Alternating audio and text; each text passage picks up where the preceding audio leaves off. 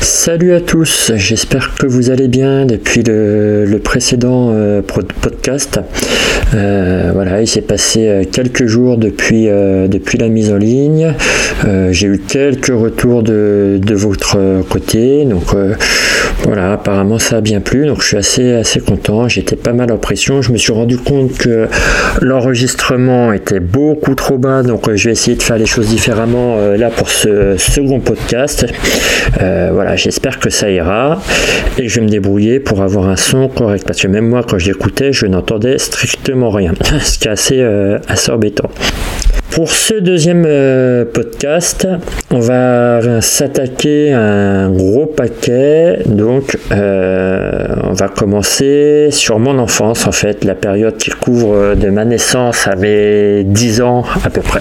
Avant de commencer ce podcast, euh, je voulais faire un, avertissement. Dans ce podcast, on va parler de sujets quand même qui sont en lien avec bah, des choses autour de l'inceste, autour de la violence physique, psychologique. Donc, si vous êtes sensible euh, à ces sujets, je vous déconseille euh, l'écoute de ce podcast et puis on se retrouvera pour, euh, pour un prochain podcast. Et puis bah, sinon, les autres, c'est parti. On va aller vraiment dans, le vif du sujet. Donc je leur dirai par la suite, mais là, ça va vraiment être une description des, faits concrètement, tout ce que j'ai vécu enfant. je vais quasiment pas rentrer dans l'analyse parce que là, c'est vraiment en fait la suite de l'introduction, vraiment, où je vais énoncer les faits et puis dans un second temps, on attaquera sur tout ce que ça va déclencher chez moi et euh, on sera beaucoup plus dans l'analyse, mais dans un second temps, pas dans ce podcast. Euh, le prochain podcast qui aura lieu sera sur mon adolescence et puis après on commencera à creuser. Donc je vous souhaite une bonne écoute et puis c'est parti. Euh, donc ce podcast est assez difficile pour moi parce que je vais aborder des sujets très durs qui m'ont quand même pas mal traumatisé, dont je souffre encore aujourd'hui. Ça va mieux, mais ça reste quand même des problématiques que j'ai subies compliquées. faut savoir que tout ce qu'on vit dans l'enfance, même euh, par rapport aux premières heures de vie, hein, le premier contact avec sa mère, euh, va définir vraiment tout ce qu'on sera euh, par la suite. donc tout ce que chacun de nous vit en tant qu'adulte est en lien avec ce qu'il a vécu en tant qu'enfant et même ce qu'on a vécu en tant qu'enfant va nous définir en tant qu'adulte. Ça c'est vraiment important de comprendre ça. Il n'y a pas de fumée sans feu, il y a vraiment un lien de cause à effet qui est très très clair.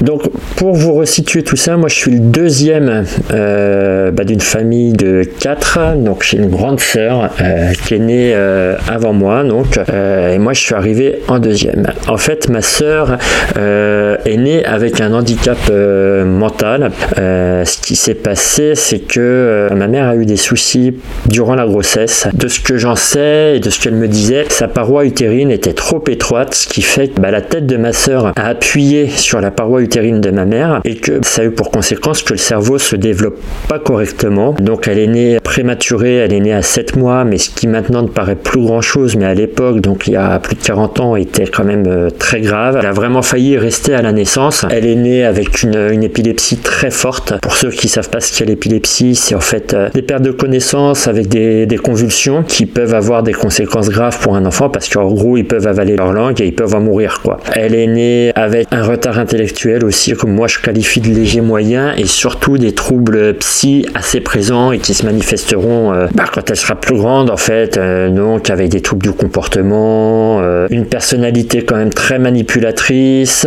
et voilà et d'autres. Moi je suis arrivé en fait en deuxième, quatre ans après. Ma mère s'était fait opérer entre temps. Faut savoir que en fait les médecins avaient dit à ma mère que, enfin en gros il n'y avait pas la place pour ma soeur, mais il lui avait dit que ça passerait. Et en fait bah c'est pas passé du tout. Et oui ce que j'ai pas dit c'est que donc suite à la naissance de, de ma soeur, ma soeur a quand même passé un an en couveuse, donc mes parents ont pu la récupérer hors de l'hôpital au bout d'un an. Ça, c'est important aussi à, tenir compte. Donc moi, j'arrive quatre ans après. J'étais l'enfant vraiment en réparation. Ma mère me le répétait assez souvent et, et j'avais pas tout de suite compris. J'ai mis du temps à comprendre pourquoi elle me répétait tout le temps ça, mais j'étais son premier vrai enfant en fait. Il y a vraiment eu un truc par rapport à ma sœur où elle a pas pu investir la relation avec elle. Elle l'a clairement rejeté, mais bon, ça c'est c'est l'histoire de chacun. Et donc, je suis arrivé après. Je vous recommande d'ailleurs pour tous ceux qui seraient concernés par cette situation avec un frère et une sœur handicapés, je vous recommande la lecture du livre L'enfant insuffisamment bon de Catherine Fustier, me semble-t-il, qui est très intéressant et qui explique très bien tout ça. Donc moi j'arrive, je suis le bon enfant et je suis vraiment le premier bébé avec qui ça se passe normalement et avec qui ma mère a l'impression d'être mère pour la première fois. Alors il faut savoir que je suis quand même né avec ce qu'on peut appeler un handicap. Moi je suis né avec une luette bifide, c'est-à-dire deux luettes. donc pour ceux qui savent pas ce qu'est la luette, vous ouvrez votre bouche, vous regardez au fond, il y a un truc qui pend. Bah, la luette c'est ça. Moi j'en avais deux en fait, ce qui a entraîné euh, vraiment des troubles du langage longtemps. Et puis bah, cette voix particulière que j'ai. Il faut savoir que c'est un truc qui s'opère tout de suite, mais mes parents n'ont pas fait de lien de cause à effet avec mes difficultés à l'école. Et en gros, j'ai été opéré à 8 ans euh, parce qu'une fois j'ai été chez un ORL, parce que bah, suite à ça, j'avais beaucoup de problèmes ORL, qui m'a ouvert la bouche et qui a dit à ma mère Non, mais là, c'est pas possible, faut l'opérer en fait. Donc j'ai été opéré à 8 ans. Cette luette bifide aura des conséquences euh, non seulement sur euh, ma scolarité, mais aussi sur ma vie personnelle. Ça a été aussi un truc qui m'a mis en colère parce que je me suis dit que mes parents auraient fait ce qu'il fallait, il y aurait eu ça en moins en fait, quoi, par rapport à toutes les conséquences que ça aura. Et, ma mère m'amenait continuellement chez le médecin parce que j'avais des rhumes, des machins, et dès que j'avais un pet travers, elle m'envoyait chez le médecin, mais elle n'a pas été foutue de m'ouvrir la bouche pour comprendre qu'il y avait un souci. Quoi. Pour la suite, donc comme pour tout le monde, j'ai aucun souvenir de mes premières années de vie. C'est assez frustrant d'ailleurs parce que j'aurais bien voulu savoir comment mes parents et ma mère notamment avaient été euh, avec moi, le contact avec la mère et l'enfant, où euh, la figure d'attachement est hyper important et ça m'aurait peut-être donné aussi des clés. J'ai ce pan de ma vie dont je ne me souviens pas, mais ce qui est normal et finalement ça, bah, ça manque, ça manque parce que mes parents m'ont très peu parlé finalement de cette période, si ce n'est ma mère qui me disait qu'elle était hyper heureuse de m'avoir. J'en ai pas su plus. Je pense que mon père s'occupait pas trop de moi enfant, mais comme beaucoup de, pères à l'époque, hein, les choses ont bien changé, mais à l'époque ça se faisait pas trop, et donc du coup, euh, bah, je reste un peu dans ce flou artistique. Mais bon, faut l'accepter, faut faire avec quoi. Vraiment, le premier souvenir moi que j'ai mes parents, c'est père qui hurle en fait. Hein. C'est vraiment même, même pas de mes parents, mais de mon père. C'est, euh, j'entends, j'étais tout petit, je devais avoir euh, à peine 5 ans, et le premier souvenir que j'ai, c'est mon père qui hurle. Donc j'ai grandi vraiment dans, dans ce climat-là avec euh, beaucoup beaucoup de tension, beaucoup de cris, beaucoup de violence verbale et c'est vraiment le premier souvenir que j'en ai. Quoi. C'est ce que je dis à chaque fois, le premier souvenir que j'ai de, mon père, c'est ça. Les choses ont vraiment commencé à devenir compliquées pour moi bah, quand je suis rentré au CP. J'avais ces troubles du, langage en fait qui étaient avérés et j'étais difficilement compréhensible d'après ce, ce qu'on me disait. Et donc j'ai été mis à l'époque dans une CP qu'on disait euh, d'adaptation. Donc en gros, c'était une petite classe pour les gamins qui, qui galéraient ou qui avaient un retard ou qui avaient des, troubles d'apprentissage. Moi, j'avais pas de problème euh, mentaux du tout, enfin d'apprentissage, c'est juste que je parlais pas en fait. Enfin, je parlais super mal, mais vraiment à cause d'une déformation mécanique en fait. C'était purement mécanique euh, dans mon cas. C'est vrai que le fait d'avoir été mis dans cette euh, CP d'adaptation, bah, ça m'a mis déjà dès le départ en marge. Vraiment, j'ai vraiment ce sentiment que j'étais pas comme tout le monde dès le départ. En fait, dès le début de la scolarité. Il faut savoir que j'ai fait mon CP jusqu'à la quatrième de la même école, donc école et collège et ça m'a poursuivi vraiment les gamins se foutaient de ma gueule quand j'étais plus grand parce que j'étais le gamin euh, qui parlait mal en fait. En dehors de ça, dans cette CP d'adaptation, moi je me sentais pas spécialement mal. Euh, bon, j'ai des souvenirs euh, relativement heureux, je me sentais pas plus angoissé que ça. Ce qui était très compliqué pour moi, c'était les, temps après la classe où je me retrouvais à bah, devoir attendre ma mère, que ma mère vienne me chercher. Et là, j'ai vraiment commencé à sentir bah, les angoisses de séparation, en fait, et vraiment bah, cette dépendance à ma mère et c'était très très compliqué pour moi de pas être dans un moment euh, structuré, un moment un peu libre où il fallait que je me gère un peu tout seul parce qu'il fallait que je joue tout seul avec mes copains, machin truc. Et là, il y avait vraiment cette euh, grosse difficulté d'exister vraiment sans ma mère. Ça a vraiment commencé à ce moment-là. Plus tard, vers l'âge de 6-7 ans, je me souviens que, non, même un peu plus tard, je devais attendre ma mère parce que pareil, elle euh, pouvait pas entendre, enfin, j'habitais à 200 mètres de l'école en ligne droite, elle voulait pas que je rentre seul. Et en fait, bah, je me retrouvais à la fin de l'école à attendre dans la cour que ma mère arrive, ça durait 30-45 minutes et j'étais dans un état d'angoisse euh, pas possible. J'étais seul face à moi-même dans ces moments-là et à l'époque, je ne pouvais pas exister sans ma mère. Vraiment, c'était pas possible. On était une seule et même personne. Ça, j'y reviendrai dans un futur podcast, mais euh, exister pour moi a été très compliqué pendant, pendant très longtemps, jusqu'à il y a peu, en fait. Mes parents, n'ayant toujours pas fait la démarche à l'époque pour me faire euh, opérer, parce qu'ils n'avaient pas compris qu'il y avait un problème mécanique, je m'étais envoyé chez une orthophoniste qui était pas loin de chez moi, qui s'appelait Joy. J'en ai fait un, j'en ai fait un tableau pour les plus curieux. Vous irez voir sur mon site et même sur mon Instagram. Je crois que je l'ai mis. Et euh, donc j'ai eu un suivi orthophoniste euh, bah, pendant euh, pendant pas mal de, temps, au moins un an de mémoire. Mémoire. donc j'allais chez cet orthophoniste et ce qui se passe, c'est que en fait, elle me faisait ma, séance d'orthophonie et ça se finissait quasiment à chaque fois, de mémoire même à chaque fois, euh, bah, par des massages en fait. C'est-à-dire qu'elle me foutait torse nu ou au slip, elle me foutait de l'huile euh, sur le corps et elle me massait. Et euh, bah, moi, ça me mettait en fait super mal. Vraiment, ça m'angoissait, mais je me disais bon bah j'étais petit en plus. Hein. je me disais c'est normal, en fait c'est c'est un truc normal. voilà, j'en avais parlé à ma mère qui semblait pas plus euh, pas plus affolé que ça. Donc ça a duré comme ça pendant euh, un moment. Et en fait euh, bah, en en reparlant mais ça j'ai compris ça récemment en fait, mais en en reparlant avec ma thérapeute il y a quelques temps, elle m'a dit que c'était euh, clairement pas du tout adapté en fait. Quoi, une orthophoniste avait absolument pas à faire ça. Euh, moi, ça me ça m'angoissait et ça me mettait très mal, donc c'était pas du tout adapté. J'ai gardé des séquelles de ça parce que euh, j'y reviendrai plus tard aussi, mais on va dire que ça se traduisait que dès que j'entendais une musique de relaxation, bah, je me mettais à me taper des crises d'angoisse en fait. Ça me mettait pas bien du tout quoi par la suite. En plus de tout ça, euh, en fait, il n'y avait pas que l'orthophoniste qui avait des comportements euh, complètement inadaptés avec moi. Il euh, faut savoir que j'ai vraiment grandi dans un cercle familial où il y avait un climat incestueux qui était omniprésent. En fait, vraiment, tout ça partait de ma mère. Réellement, c'était des comportements qui n'étaient pas du tout adaptés. Alors, il n'y a pas eu de, de, viol à proprement parler, en fait, même il n'y a pas eu de viol du tout, mais disons que, voilà, pour vous donner des exemples, je me souviens, alors j'étais petit, beaucoup de garçons ou beaucoup de filles, on, ressent les premiers émois très enfants et c'est généralement ciblé vers le parent du sexe opposé. Ça, le Freud l'expliquerait très bien. Et moi, je me souviens du coup que bah, j'étais vraiment petit, je devais avoir 5-6 ans. Euh, je me revois euh, sur les genoux de ma mère. Je me souviens que j'ai ressenti ma première érection à ce moment-là. Et en fait, ma mère euh, bah, s'en est rendu compte et a laissé faire en fait quoi. A laissé faire, elle s'en est amusée. Il n'y a pas eu de stop en fait demi. Elle a pas arrêté le truc. Moi, j'ai même après coup, je me demande même si ça l'a pas valorisé ou euh, voilà parce qu'elle était quand même très tordue. Ça s'est pas arrêté quand ce genre de choses arrive. En fait, pour un enfant et encore une fois, j'insiste, c'est normal, mais il faut faut cadrer en fait. Il faut mettre un stop. Il faut dire bah non, en fait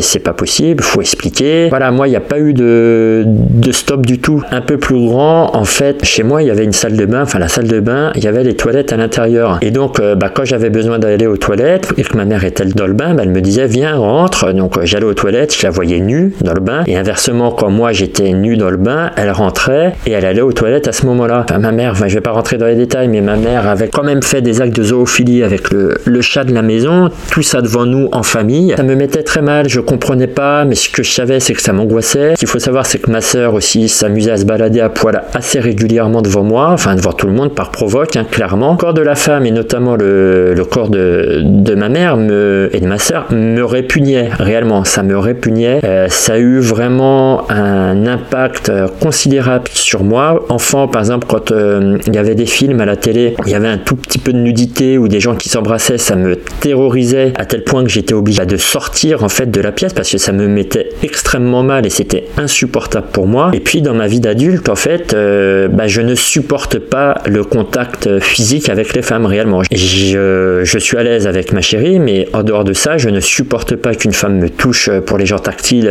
Je supporte pas ça. Je ne supporte pas qu'on me fasse la bise, je ne supporte pas qu'une femme me parle trop près, c'est vraiment extrêmement intrusif et extrêmement euh, anxiogène. Dans ma vie euh, de jeune adulte, ça a eu des conséquences aussi sur ma vie sexuelle parce que pour la faire simple, et là je rentrer un tout petit peu dans l'analyse, mais j'ai été complètement objectivé en fait euh, pendant toute mon enfance. le nom pour moi est très très compliqué, ça va mieux, mais ça a été très compliqué pour moi, mais que ce soit dans les, dans les gestes de la vie quotidienne en fait, pas que sur un plan sexuel, parce qu'on m'a jamais demandé mon avis. M'a jamais demandé si c'était euh, possible de me faire des massages. Ma mère, ses comportements étaient, euh, bah, je me les prenais en pleine gueule et ça m'a même été terrible parce que pendant longtemps, je me suis culpabilisé parce que je me disais, mais en fait, t'aurais dû dire non, t'aurais dû lui dire que ça te faisait peur, machin, truc. Alors qu'en fait, j'étais un enfant. J'étais un enfant, c'était pas à moi de prendre euh, le drive de tout ça et ça n'aurait même pas dû arriver. Mais il y a toujours eu cette, pendant longtemps, hein, cette culpabilité de me dire, j'aurais dû dire stop en fait. Vraiment, j'aurais dû dire stop et bon, ça a été très très compliqué pour moi et j'ai encore des séquelles de ça euh, à l'heure actuelle. Il faut savoir que j'ai vraiment pris conscience de ce climat, de ce que c'était en fait, de ce climat incestueux et puis de ces gestes déplacés de la part de mon orthophoniste. Il y a un an, un peu moins, à suite au, décès de ma mère, quand j'ai commencé à creuser et à en parler, parce que j'en parlais pas. Et euh, bah ouais, on m'a dit, mais non, mais clairement, c'était un climat incestueux, ça n'allait pas du tout en fait. Et puis c'est vrai que ma thérapeute m'avait dit, avant même que je raconte tout ça, vous avez le comportement d'un enfant qui a été abusé en fait, parce que c'était ça, incapable de dire non, incapable de dire ce que je pensais, vraiment, juste, j'étais un bout de chiffon en fait. Ça entraînait aussi, euh, mais ça j'y reviendrai dans un autre podcast, mais des viols à l'âge adulte, avec une autre adulte, enfin avec deux autres adultes, où, euh, où voilà, en fait, il n'est pas pu dire non, j'en avais pas envie, mais j'ai pas pu dire non, et ça a été extrêmement traumatique pour moi, parce que ça a été hyper violent en fait. Quoi. Donc j'ai pris sur moi quand c'est arrivé, euh, j'ai dépassé le truc, mais c'est horrible, parce qu'en fait, j'ai même pas digéré le mal que ça m'avait fait en fait, vraiment. C'est juste, j'étais un bout chiffon, et on faisait de moi ce qu'on voulait, quoi. Donc ouais, ça a eu vraiment rien que, enfin ces gestes-là, euh, sachant qu'il n'y a pas eu de viol, mais ces gestes-là et ce climat dans lequel j'ai grandi ont eu un impact considérable euh, bah, sur ma vie. Ça a été vraiment très très négatif. En dehors de tout ça, à la maison, euh, le climat était hyper insécurisant. Là, j'ai parlé de ma mère, j'ai parlé un peu de mon père. Mon père est quelqu'un qui, je pense, a le même profil que moi, sauf qu'il s'est jamais fait soigner en fait, parce que pour lui, il va très bien, il n'y a pas de remise en question possible. Il est de le déni complet de tout ce qui s'est passé et euh, et aussi, il faut le dire, dans une forme de connerie, euh, bah voilà, mais dont il est même pas responsable en fait. Par exemple, euh, quand je lui avais expliqué il y a quelques temps que moi j'avais vachement souffert de mes troubles de langage parce que ça a duré jusqu'à 8 ans quand même, euh, lui m'a répondu, bah écoute, je voyais pas le problème, moi je trouvais ça mignon. Enfin, on est quand même dans un degré de connerie qui est quand même assez élevé là. en dehors de ça, mon père, par rapport à ma mère, était, ne pouvait pas exister parce que lui, bon pareil, le même profil et il a aussi un vécu, comme ma mère a eu un vécu, qui a été compliqué. Et la seule façon qu'il avait d'exister et de s'affirmer dans, dans, la famille, c'était en hurlant en fait quoi. Donc il se mettait à péter des câbles euh, des fois avec raison, des fois sans raison et donc il se mettait à hurler, prendre tout ce qu'il y avait sur la table et à tout balancer en fait dans la pièce, à tout casser avec des hurlements. Il était en tension en permanence. Euh, moi je suis quelqu'un qui ressent beaucoup les émotions parce que je suis hypersensible et donc je ressentais ces émotions. Il était dans un état de tension pas possible. Il y avait des moments très compliqués comme à Noël. Moi j'ai quasiment aucun bon souvenir de Noël parce que c'était un moment où il était surexcité et ça finit finissait toujours par péter. Donc il y avait vraiment ce climat de tension en permanence vis-à-vis de lui. Moi, il me terrorisait, hein. vraiment, il me, me, terrorisait. Je ne supporte pas les cris suite à ça parce que euh, bah, il y avait ce climat de tension et ces hurlements en permanence en fait qui étaient insupportables pour moi. Quoi. Donc j'avais la violence de ma mère quotidienne, j'avais le hurlement de mon père et la tension, donc j'étais en tension en permanence. Puis le, le truc qui venait s'ajouter à tout ça, c'est que euh, la configuration de la maison était faite que en fait moi je donc j'avais ma chambre, il fallait passer par ma chambre pour euh, accéder à la chambre de ma soeur. Il n'y avait pas d'autre solution. Ma soeur était donc épileptique. Bah, généralement, quand elle faisait des crises, c'était en pleine nuit. Moi, voir une crise d'épilepsie, enfin, j'en ai vu beaucoup du coup, mais ça vraiment, ça m'angoissait énormément. Euh, ça me terrorisait. Et euh, la nuit, en fait, bah, j'ai vraiment clairement, je m'endormais tous les soirs à terroriser à l'idée que ma soeur potentiellement puisse faire une crise. En fait, j'avais aucun moment de répit. La journée, j'étais en tension en permanence. À l'école, ça se passait mal et j'étais en tension. Je rentrais chez moi, ça se passait mal. Et au moment de dormir, ça se passait mal. J'étais en tension continuellement. Quand j'étais le week-end avec ma famille et, ma soeur, j'étais tout le temps, enfin, toute l'attention était tournée sur elle, en fait, et la vie de la famille tournait autour de ma soeur. Et j'étais en hypervigilance en permanence, en guettant le moindre signe qui allait m'indiquer qu'elle allait faire une crise épilepsie ou qu'elle allait faire n'importe quoi. En plus, ma soeur est quelqu'un, comme je disais, de très manipulatrice. Quand elle avait pas envie de faire quelque chose, on va dire qu'elle, enfin, c'est même pas on va dire, elle simulait des crises. Ça lui arrivait de simuler des crises, donc on était plus proche de la crise hystérique qu'autre chose dans ces cas-là. Bah, elle savait très bien, elle se mettait à avoir les yeux qui tournaient dans tous les sens, à déglutir. Donc euh, voilà, il y avait vraiment une tension en permanence, vraiment tout le temps, tout le temps, tout le temps, tout le temps. J'avais clairement des, des troubles anxieux généralisés et ça s'arrêtait jamais en fait, quoi, ça s'arrêtait jamais. Donc tout ceci nous amène vers euh, mes 9 ans. Et en fait, euh, bah, à 9 ans, en, jargon euh, vraiment psy, bah, j'ai décompensé, c'est-à-dire que j'ai complètement vrillé. En fait, moi, j'ai commencé à aller très mal à 9 ans. Un jour, je rentre de l'école et euh, donc ça se passait très mal à l'école aussi. Je vais voir mes, parents et je leur dis écoutez, si vous me renvoyez à l'école, je me fous par la fenêtre en fait quoi. Donc euh, moi j'avais déjà planifié le truc, je, voulais réellement crever en fait, c'était plus possible quoi. Donc euh, bah, mes parents ont commencé à, voir que j'allais pas bien et en fait ce qui est terrible, c'est qu'il a fallu que j'attende d'aller mal pour commencer à exister dans cette famille et qu'on s'intéresse à moi. Problématique, c'est que mes parents se sont jamais, même pas à l'époque, remis en question bah, par rapport à ça en fait. J'allais mal, c'était ma problématique. Eux n'avaient rien à voir avec ça. Donc, mais bon, ça a entraîné, euh, suite à ça, mes 9 ans, une hospitalisation dans un service euh, pédopsychiatrique à la salle pétrière. J'ai été hospitalisé un mois et demi et je suis resté un mois et demi à la maison. L'hôpital, ça a été un enfer. Ça a vraiment été un enfer. Ça a été quelque chose vraiment de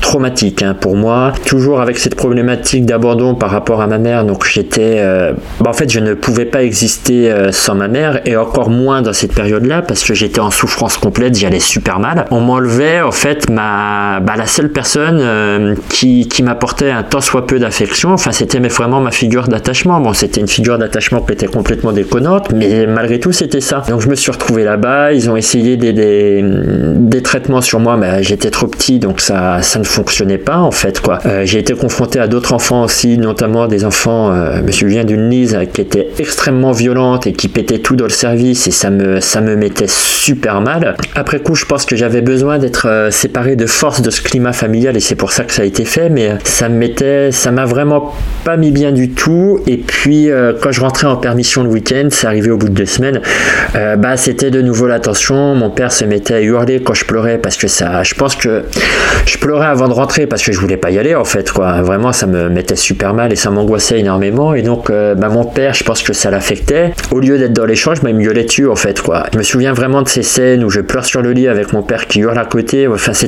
a été un cauchemar. Ça a été un cauchemar. Et euh, donc je suis sorti de cette hospitalisation et je pense que bah, mon enfance s'est terminée définitivement à ce moment-là en fait. Euh, j'étais plus enfant. Euh, ça avait déjà commencé, j'ai très vite compris que j'étais confronté à des problématiques qui n'étaient pas de mon âge. très jeune, j'ai souhaité être dans une autre famille. C'est vrai que j'allais de temps en temps chez mes grands-parents paternels, je m'entendais extrêmement bien avec ma grand-mère et c'était la seule...